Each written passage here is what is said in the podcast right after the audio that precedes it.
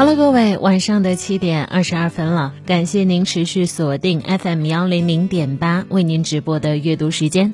大家好，我是安琪。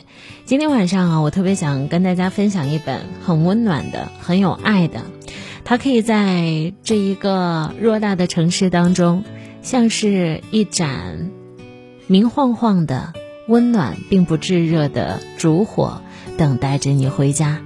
它可以是周末的时候你手中可以闲散翻阅而看的一本书，它可以是你悲伤的时候翻看出它柔软文字的一本书。这本书的名字叫做《飘》。一九三六年六月三十号，有一本书横空出世了，打破了当时所有的出版记录。不到半年，这本书的发行量就已经高达了一千万册。这本破纪录的书就是美国女作家玛格丽特·米切尔所写的。飘，看完这本书啊，大家对于斯嘉丽这个人物角色是褒贬不一的。有多少人喜欢她，就有多少人讨厌她。而说到这儿呢，我不妨想跟大家分享我自己的另外一个观点。我觉得我们很难做到面面俱到，我们不能保证所有人都喜欢我们，所以被人讨厌的勇气，我们也要有。有的人认为斯嘉丽敢爱敢恨，性格坚韧；也有的人觉得斯嘉丽结了那么多次婚，是一个道德败坏的女人。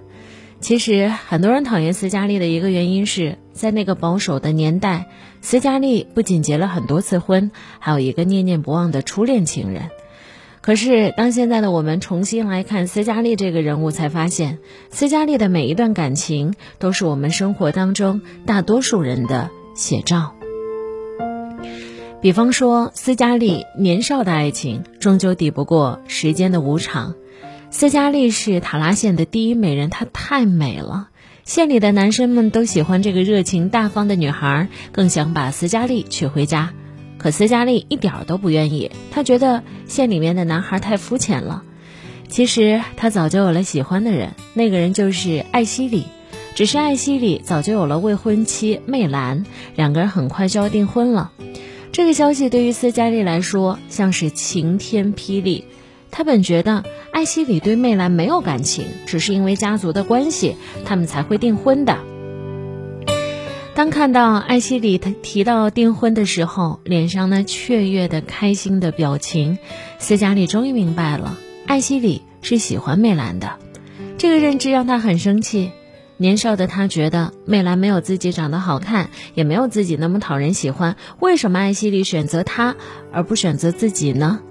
冲动之下，斯嘉丽决定主动向艾希里告白，但是没想到艾希里拒绝了他。对艾希里来说，斯嘉丽的爱只是一种占有欲。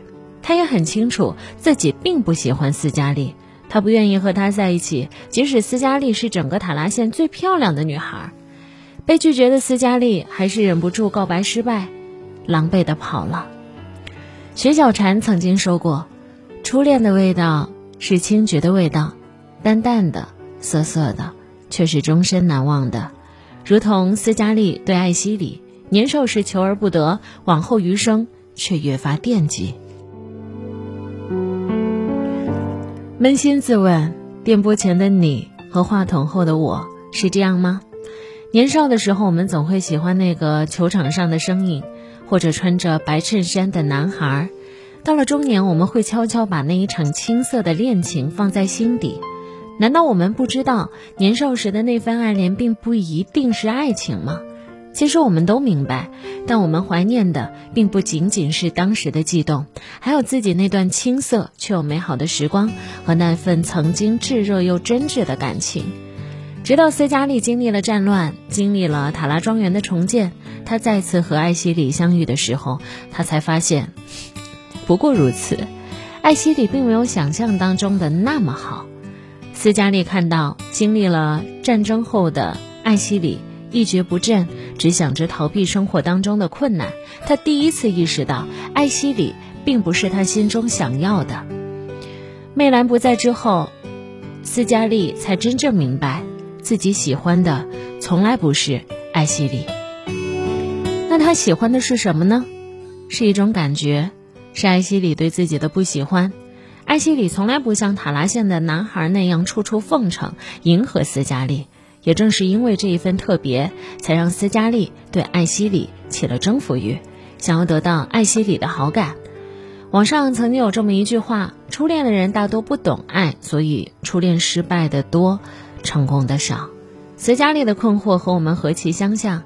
曾经我们无忧无虑，愿意为了爱情付出所有，可要知道，婚姻并不只有爱情，还需要柴米油盐酱醋茶。脱离了现实的婚姻，如同空中楼阁，一碰就碎；而曾经的爱恋也会因为现实，被拿被打磨成。